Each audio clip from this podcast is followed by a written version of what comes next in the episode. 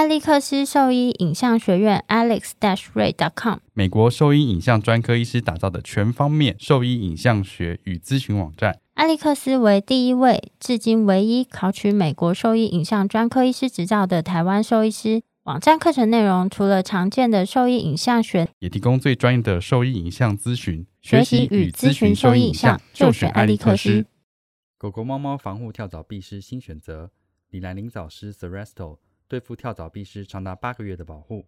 全新科技的项圈，专利且创新的活性缓释机制，让保护力长达八个月。不怕水，也没有异味，狗狗、猫猫都可以使用，方便、安全、有效、亲密。我也用李兰林早师。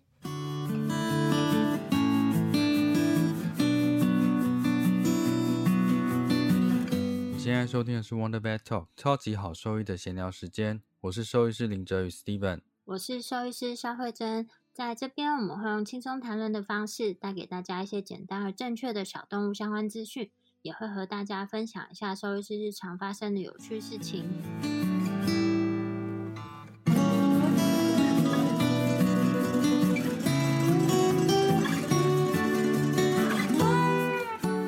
那我先跟你讲一个我今天遇到的 case 好了。今天这个 case 是猫咪借由其他动物医院转诊过来咨询复健，然后我一看他的病史，在二月九号的时候。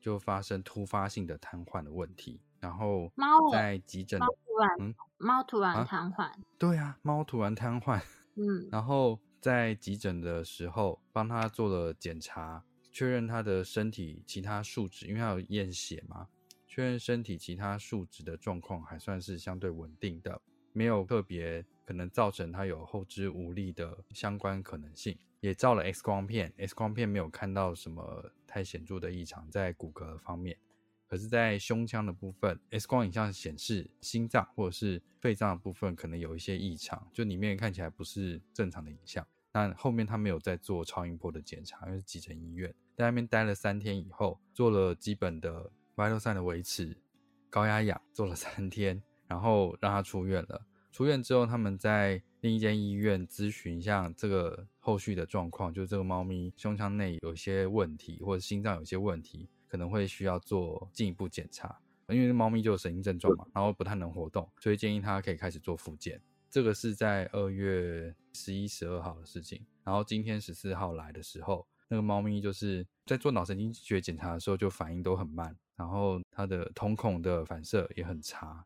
猫咪是对于外界的刺激没有什么太多的反应，但是四肢在做刺激或者是回溯反应的时候是很快的，肌肉张力也还可以，但就是不太能够站起来活动这样子。嗯，整个是 stupid 的啦。然后猫咪是这几天比较能够好好的自己吃东西，所以在做检查的时候，那猫咪其实有一些脱水的问题。然后我就想说，怎么会先来 看复健科？他应该要先去看神经科，在加医科的时候，应该是先教他怎么照顾好这只猫咪才对。他没有办法好好吃东西或者是喂食的话，应该要怎么处理，让他不会有这样子脱水的情况，或是他一天应该要吃进去多少东西？这个比较重要吧？怎么会先让他来这边去做这个咨询呢？就暂时来说，他还没有完成诊断，能不能活动，或者是肌肉会不会萎缩，好像不是第一个应该考虑的药物吧？你觉得嘞？我觉得他应该先找出来，他到底是心脏还是肺脏问题吧。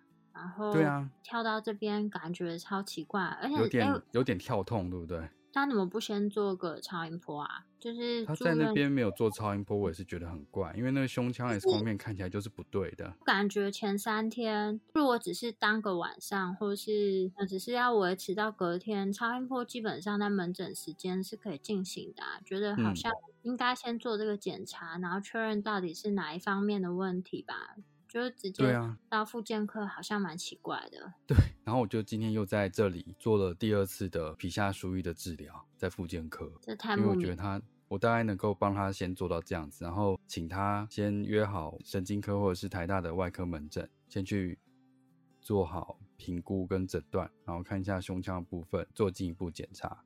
我先教他，我觉得这个应该是目前对他来说比较重要。先教他要怎么好好照顾这一只猫咪，一天要吃多少量，饮水要到多少。没有喝到这样子的话，怎么评估它有没有真的有一点脱水的情形？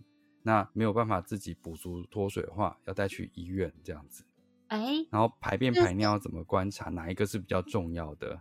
这个是医生转诊来，还是事主自己来啊？哎，是医生转诊来的啦。你想说，如果是事主自己来的话，那可能就毕竟家长他对于症状的处理的优先顺序并没有那么了解，所以如果是他自己来的话，那我觉得就比较能够理解为什么会这样子。对啊，所以我才觉得我今天能够帮他 做的复健评估反而是非常非常少的，反而是尽量要教他是怎么样去维持猫的作品。对我，我就想说，我会跟他说，现在这些暂时还没有这么重要，目前可能要先试着找到造成这个问题的原因。那在这门诊之前，或者是做其他检查之前，你要先维持好这只猫咪的生理状况。所以维持生理状况是现在最重要的事情，也就是它的吃喝拉撒。然后就教他要怎么吃，然后跟饮水要多少，因为他现在还是可以自主排尿，所以要观察说他是不是每天都有正常的排尿。他们反而都还是比较担心排便这件事情。我说他因为现在吃的量不够，排便相对于排尿，排尿的问题重要多了，是不是？对，就像人一个礼拜不吃东西不会死掉，但是三天不喝水就会死亡，是不是？我不晓得关于人的这个数据。所以饮水量对他们来说是最重要的事情。然后有喝水，身体就是会不断产生尿液。只是说你脱水的情况的话，你产生尿液的速度跟量就会变少，那你肾脏的灌流就会变差，所以会有肾脏的伤害性产生了。所以这个部分其实在目前这个时间是非常重要，要把这边先顾好，不要再产生其他并发症了。我最近咳嗽状况变得有一点严重，你是会咳醒吗？咳醒哦。诶，还没有到那么糟糕，但是我就是在就吃饱之后，有时候特别容易咳嗽。我每次听你们就是你啊，或者是之前是就另一个助理咳嗽，也是每次咳的好像都要快要把那个肺咳出来一样。对啊，因为就真的他就会咳到这么严重，不是那种轻轻 这样子而已。然后如果是在外面的时候，我就这现在咳嗽，我超级紧张。为什么？因为我就有点怕被赶出或之类的。他现在咳嗽是很敏感的，但是因为大家都会闪远远的。对，我是都有戴着口罩，但是问题是，就是这个咳嗽，我真的没有办法阻挡它。最近我讲话声音其实都有受到一点影响，就我最近讲话其实都比较沙哑。不会，我这样因为可可能这个东西有优化它，最近声音是听起来很沙哑，因为听起来比较没有力。嗯，所以然后你这咳嗽是因为气管问题还是其他的？其实我是因为它是那个胃食道逆流所造成的啦。之前有一段时间胃食道逆流非常严重，然后我的症状就是，比如说吃饭就是刚吃饱，因为我先开始的症状是就是吃饱之后喉头就会有一点不太舒服，因为大家都比较常听到就是什么火烧心啊什么之类的情况，我是没 有。广告，所以你一直吃甜食跟喝咖啡吗？哎，没有一直啊，就我本来就有这个习惯。可是胃食道逆流真的 跟这有关系吗？我没有查过 paper，其实我应该来查一下 paper，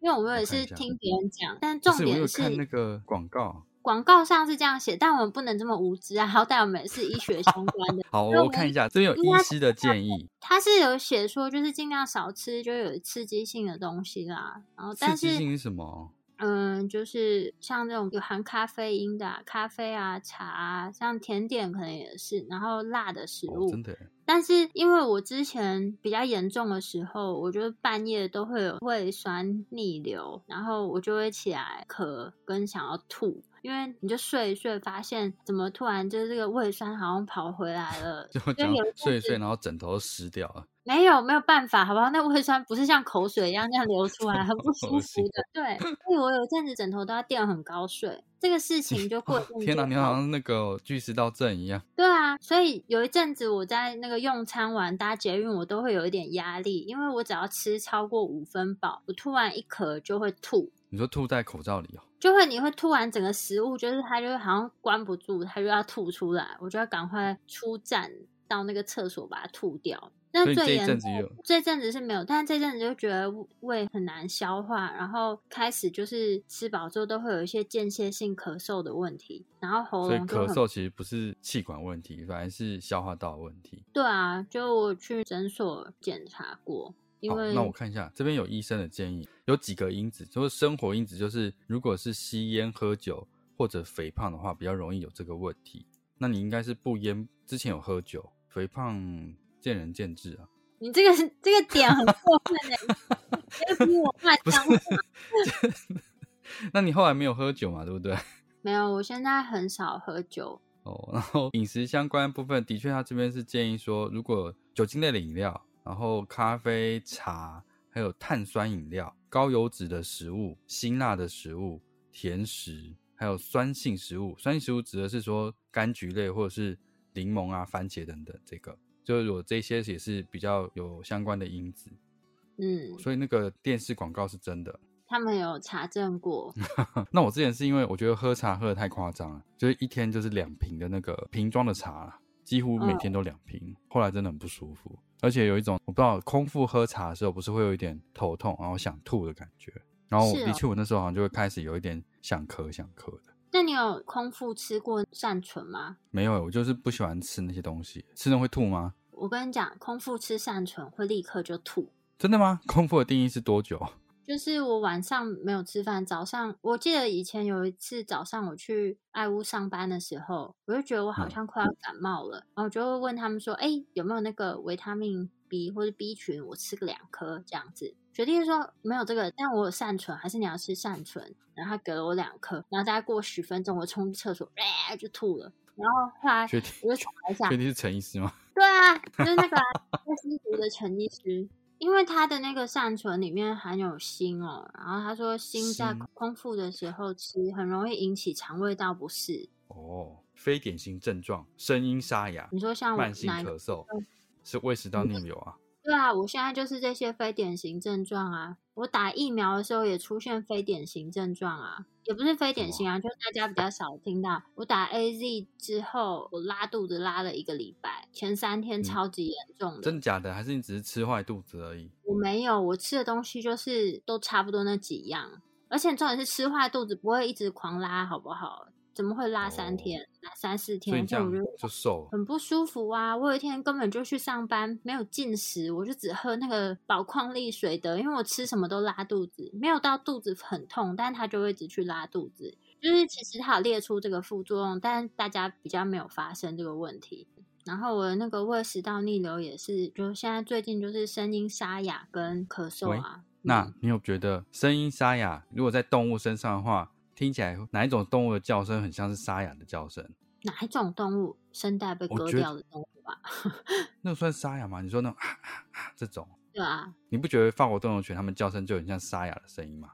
就是以狗的叫声来说，被被压的很扁，你不觉得吗？不像狗叫，每一只狗都啊这样子，像鸭在叫一样。就是它们叫声跟一般狗叫声很不一样，我觉得听起来就是对有一点像鸭。所以其实这个会不会就是他们的声音沙哑的象征？这我不知道哎，没有，我这我胡说的啦。但是我觉得这也是一个合理的推测。希望对短头犬比较熟悉的医师听到就不要觉得我们。没有啊，我 这还好吧，因为没有人知道说他们叫声的成因到底是为什么这样。那也有可能是因为这个，因为大家都知道短头犬就是比较容易有呼吸道的问题，但其实事实上他们发生消化道问题的比例也不低，大家就比较容易忽略到这个点。没错，而且我觉得呼吸道问题它发生的频率上相对是比较高，因为你看它就是在呼吸喘气。的时候，你就很明显感受到它跟其他动物是不一样，它的呼吸是很喘的，它呼吸声可能是会有这些。你说发生比例高，是指说比较容易发现吧？对啊，就跟其他狗相比，它你会明显的感受到它们是不太一样的。但是消化道症状其实也是短头犬非常常有的问题。而且其实他们的那个消化道症状的严重程度跟他们的呼吸道症状其实是非常相关的。之前在一篇读书的内容也有分享过，不过这边就是一样是在提醒一下大家，因为我发现最近路上啊的短头犬数量真的很多，是吗？急剧上升诶，你有觉得吗？我以前没有特别注意，我我这边还好诶，我这边的法国斗牛犬还好，没有很多诶。可是因为我就去，我不是说我过年的时候去屏东吗？因为我这边的狗都很老哦，他们活不到这么老。这是一个点，然后第二个是，就是先不看医院的，我就是去遛狗的时候啊，因为有时候医院会跟这个医院的属性看到的病，对对对，看到的病患会有点差，因为他以前在爱屋，我就觉得大狗超多的啊，哪有少？对。对啊，哪哪来那么多大白熊？高山犬怎么那么多？对，但是现在其他地方就会觉得大狗真的很少。我觉得主要是我去好几个公园遛狗的时候，其实都会看到像这样短头犬超级多。而且我就常常有时候是那种有一点热的时候，因为我会去看看哪个地方适合狗去，但是比较热的时候我就不会带他们去，然后。就会发现到有蛮多事主，他们其实好像没有真的注意到这件事情，就是短头犬他们不适合在这么热的环境下，以及就是它不太适合激烈活动。就我去屏东看到狗，它在跟小朋友在空地就来回疯狂的跑，疯狂奔跑。对啊，但我想说，我出去阻止他们，这样好像也很奇怪。嗯，哎，很难，我觉得很难。有时候会觉得是不是管太多这样子，有点不太适合介入了。对啊，搞不好人家有人神经病。我是小动物附件兽医师林喜佑，你现在收听的是 Wonder Vet Talk，超级好兽医的闲聊时间，最专业的小动物知识 Podcast 频道。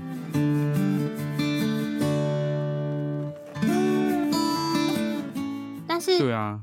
我发现除了那个发豆的数量蛮多以外，其实八哥，我觉得他们好像有一阵子数量变少了。但是最近我看到八哥的那个数量，就是又又好像有在起来，就已经很久没看到路上有年轻的八哥。但我就是最近又常看到年轻的八哥。所以其实短头犬又流行起来了吗？我感觉是这样子。让我想到之前有一个比较印象深刻的那个 case，就在爱屋那一只。他一开始来的时候是因为瘫痪的问题啦，我记得是瘫痪的问题嘛。斗牛犬哦，对，法国斗牛犬，他一开始来是因为瘫痪的问题。妈妈其实对于这个手术还是很担心，挣扎了一阵子之后做了手术。那手术之后，所幸他恢复的状况还算不错。后面做了复健之后，走路有越来越稳定，越来越好这样子。可是，在比较后期的时间开始，他才慢慢的跟我说：“哎，我是说他体重。”一直往慢慢在对，一直慢慢的在往下掉。他说他有消化道的问题，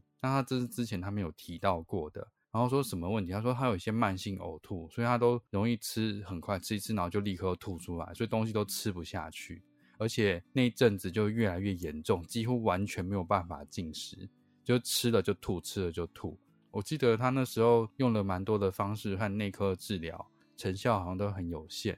那我那时候也是建议说，不然就是在。去做进一步检查，然后看是不是有外科手术治疗的可能性，这样子或者是必要性。但他前期照顾他瘫痪，然后到后期这个部分，他其实对于这个狗狗很担心，说他身体状况是没有办法承受住这些检查的。哎，漏了一个重点，就其实他在手术前跟手术完之后，这只狗其实呼吸道症状超级严重，因为它只要一紧张一喘，它的舌头就会变紫，会有一点发干，快要呼吸不过来的情形出现。这次就是我在做复健的时候，每次都心惊胆战的一次。我给它的活动都非常缓和，慢慢的增加，然后每次都会不断的一直盯着它的呼吸，这样子。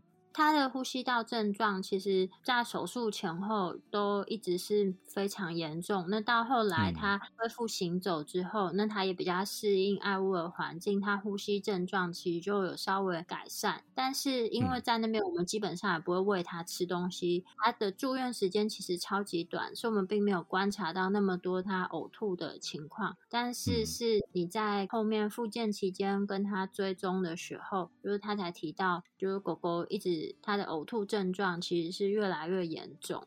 我记得他那时候体重好像原本是十十三还是多少，十二十三，然后最后好像只剩下十公斤还是九公斤，忘了，反正就就是非常瘦。对，我就就是很瘦。本来是还是有劝主人说要不要再尝试看看去做检查跟治疗。但妈妈还是决定就是送它离开，所以最后是因为这样的问题让这狗狗安乐死了。嗯，哎，是在我们医院安乐吗？对啊，是你啊？是吗？嗯，这件事情其实我觉得印象很深刻，因为先前没有真的有遇到像消化道症状这么严重的短吻犬，那时候甚至为了不要让它呕吐，或是不要有反流的情况，所以在喝水或者是吃东西都是用那个果冻。它那时候是吃果冻，比较不容易吐，都做到这样子。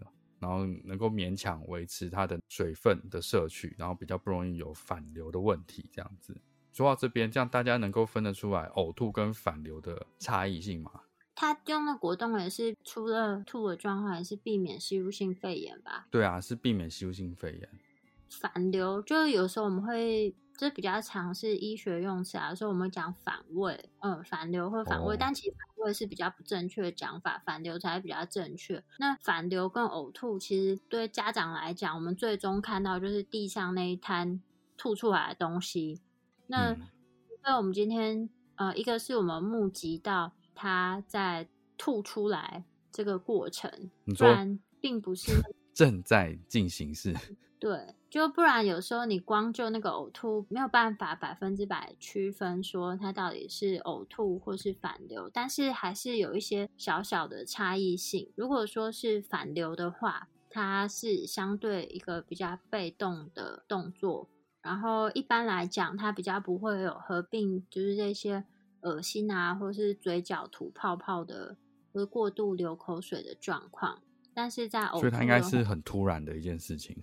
嗯，就是比较没有预兆，好像没有出现什么特殊的动作嘛。对，就是他在出现这个呕吐跟反流之前，呕吐的话，他会先看到干呕的情况，就是你可以感觉到他的肚子好像有在用力，然后就是接下来呢，就是才会看到这个食物被吐出来。但反流的话，他干呕的动作是基本上是比较不会看到这样子的情况。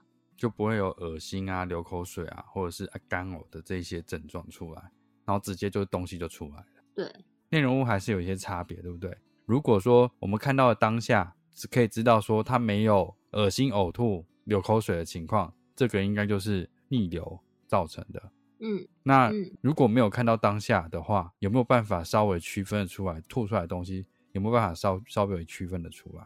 稍微哦，但是不是那么容易，因为有时候他呕吐啊，吐出来的东西就是有可能是胃，或是带一点就是十二指肠的内容物。那如果是从胃啊，或是肠道出来，它吐出来的液体量可能会稍微多一点。那吐出来的这个东西，如果只是单纯从胃出来，它吐出来这个液体会比较呈现酸性，但是一般也很难。就是吐完那边，你要怎么测它的酸碱度很难吧？顶多就闻一闻。但如果说它连肠内容物也有被一起吐出来的话，其实你就会没有办法去区别它的酸碱度。但简单来讲，就是如果是没有包含肠内容物的呕吐，它吐出来的内容物是一体量少一些，它的酸碱度会是比较低、比较酸的。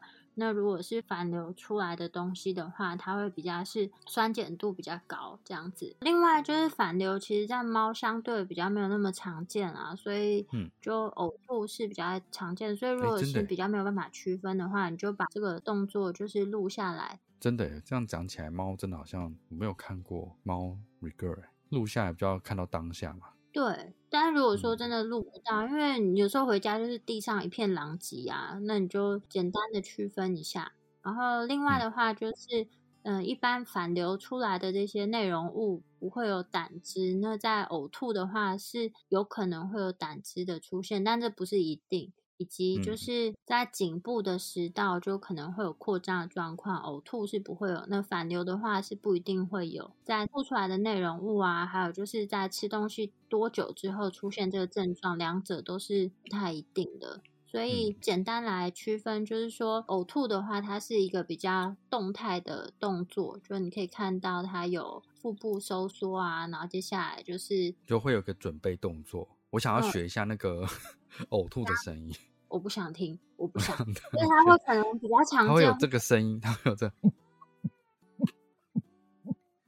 对，这样子，这好烂哦，大家 这样听得出来吗？就是反正他会比较容易会有一些干呕的状况，然后肚腹部收缩，就想你就看他吐出来。但是反流的话，他就是发现他头低低的，然后下一步东西就出来了，就比较不会有一些前置动作，所以这两个会有一点差异性在。然后在这些短头犬啊，其实在一般情况下，就蛮容易看到他们可能会除了就是呼吸道那些打鼾啊等等之类的症状的话，在消化道部分，你就看到他很容易流口水，或是出现反流。有些人他好像会认为说，哎，这些打鼾啊，或是这种呼吸很大声，或是像那样反流，好像是正常就会出现的情况，但是这不是。这个不是正常应该要出现的症状，嗯，对任何犬种都不是。就要再讲一下，就是当你在治疗这些短头犬的消化道症状的时候，就算这些动物它一开始就有呼吸道症状，但是你治疗之后临床症状改善，其实也会减少了，就是他们假设进行手术的话，手术后的并发症。所以在这篇研究的结果，就是支持了一个结论，就是其实这些短头犬它们的消化系统跟呼吸系统的症状其实是有很大的关联性。就算是在那些没有任何消化道症状的狗狗里面啊，当你使用内视镜去检查这些动物，也常常会看到它们上消化道里面已经有一些病变出现。嗯，然后通常五岁以上的狗狗不可能才首次出现。这个问题，但我觉得有时候是事主不太确定，因为他可能就偶尔吐一下，然后他就觉得，哎，好像狗就是会吐一下。但其实，大部分他们五岁以前就会看到这些症状了啦。所以，你的狗狗如果是像这样短头犬，你要比别人更注意，除了它的呼吸问题以外，也要看看它是不是很容易有一些流口水啊，或是这样头低低的食物就吐出来。另外呢，像这样子短头犬也蛮多都会有一些慢性的肠道问题，特别是八哥。那他们会容易有一种就是所谓的蛋白质流失性肠病，这些狗真的很不好养哎，就是 很什么都有啊，对啊，什么都有，然后这样呼吸不行，消化道不行，脊椎不行，发节不行，嗯，发痘发痘的话，就是皮肤常常也都不太好，而且他们很容易会有那个食物反应性的腹泻，就是他消化道很难过哎，就是对啊。每次看到那种身上没有什么皮屑，我说哇，这好难得。你说皮肤很好这样子？对，就是没有什么皮屑，然后皱褶都是整理的干干净净的，然后鼻孔又大大的。对，真的很难得。哎，上次是谁分享的那篇文章啊？我有点忘记了，是关医师吗？还是杨医师？哪一个？哪一篇？就是关于有一篇，在有一个大学，他们的一个就是球类运动。他们的吉祥物代表是一只短头犬啊，我记得好像是一只英斗，就是一只这种短头犬。在这个吉祥物最早期的时候，其实他们是那种就是鼻吻部是比较长的，就是跟现在我们看到这些短头犬长得不太一样。那每次当他们得分的时候，这个吉祥物就是真的这只狗狗，它就是会，它会绕着这个场跑一圈。它好像是叫什么叉叉几世，比如说现在是一世，后面二世，反正就是从原本它的存活时间是，比如说八到十岁还是十二岁，我忘记了。然后到最近这前几年的，它就只活了两年，就这狗狗就离开了。所以其实大家现在就非常重视短头犬的问题。那他们现在这个球类活动的吉祥物还是这只短头犬，但是呢，就是它在比赛进行的过程中呢，就是它是把它放在一个有冷气的小车车上面。在阴凉处，就是让他休息。然后当他们得分的时候，他们是开着这台小车车载他绕一圈，就不是放他 下来。比较合理吧？这样比较合理。对，因为他们也知道，就是这个动物会越来越短命，这不太合理啊。那一定是有什么问题。那他们现在有注意，而且发现到这个问题，而且他们是愿意为这件事情去做出改善跟调整的。那其实我觉得。就听起来好像是人为了动物想很多，但我觉得另一方面也是要想，就是这犬种本来不是长这样的啊，为什么会把它繁殖到让它是很难生存下去的状态呢？其实我觉得人要负蛮大的责任吧，这是一件很难过的事情。对啊，所以在饲养这类犬种的当下，其实应该要多去了解这个犬种可能产生的一些问题。先天性的一些问题，那还是可以再呼吁大家一下。就算你的狗狗现在没有可见或是你可以察觉到的一些症状，还是会建议可以先让医生去做一些简单的评估，有没有需要做进一步的检查，去理清说这狗狗真的有没有呼吸道或者是同时存在的消化道的一些问题。然后，其实我们之前就是有请那个刘乃杰博士啊，就现在回台湾，可能就称他为刘医师好了。刘医师，嗯，刘乃杰医师。那时候，因为我们邀请他来上节目的时间，毕竟我们录的那个时间有限，所以主要还是在关于呼吸道阻塞性，就先让大家了解到最主要，而且大家最常见、最容易发现到的问题。但是那时候因为碍于时间有限，所以主要就是先分享关于呼吸道的问题。但是其实这些狗狗消化道的症状也是非常值得注意的。刘医师从今年开始在台大有开立门诊。如果说你发现你的狗狗有这些症状，然后想要更进一步的了解。那就也可以去挂刘医师的门诊，目前是还没看到有开放他们。对啊，目前二月是还没有看到有刘医师门诊开始了，所以后续可以大家关注一下台大动物医院的门诊。外科里面，我不知道他是挂在哪一科诶，反正就是应该会是有短头犬的特约门诊，所以我想就是关注特约门诊的时间这样子。因为像这样子的，就是动物啊，他们如果要确诊，其实像这样呼吸道的问题啊，他们要确诊的话会比较困难，因为他们的呃影像诊断部分，就是其实会需要做到像是荧光透视检查啊，或是内视镜。不过其实一般来讲，就是狗狗来它有这些消化道症状，其实我们不会第一开始就直接跳到像这样子的检查，有可能我们会先做，比如说 X 光片啊。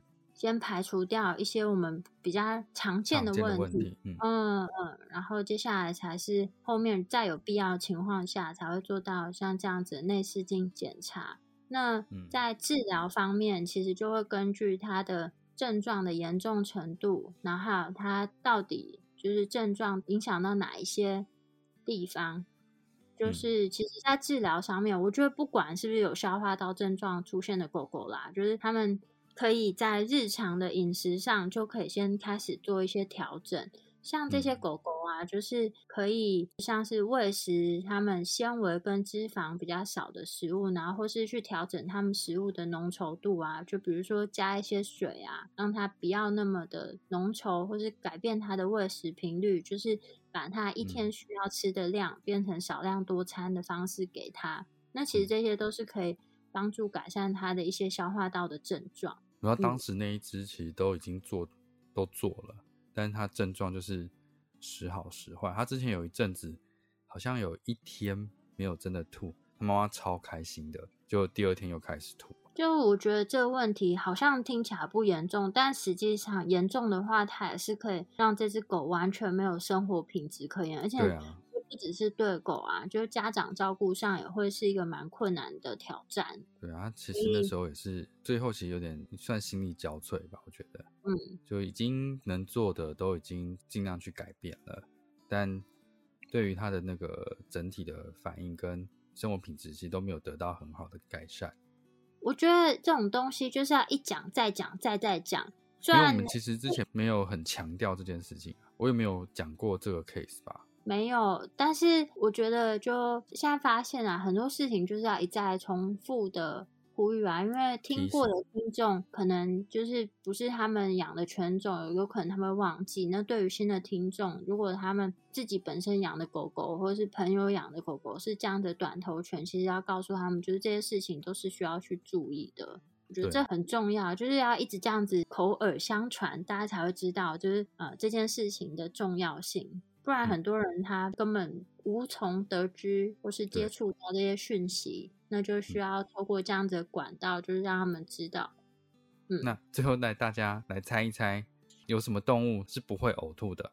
好，那答案就在下一集揭晓。可以留言 在那个，可以私讯我们哦。不要留言，答案可以私讯。如果因为那大家会照抄。如果如果知道答案的话，可以私讯我们哦。什么动物是没有办法呕吐的嘞？想吐吐不出来，哦哟，期待你们的答案喽。那今天就跟大家分享一下关于短头犬的消化道问题。如果说对我们分享的内容有兴趣或者有疑问的话，都可以上我们的网站，我们的网址是 triple w. dot wondervet. dot com. dot tw 或是 Google FB 搜寻 Wondervet 超级好兽医就可以找到我们哦。那今天的分享就到这边啦，拜拜，拜拜。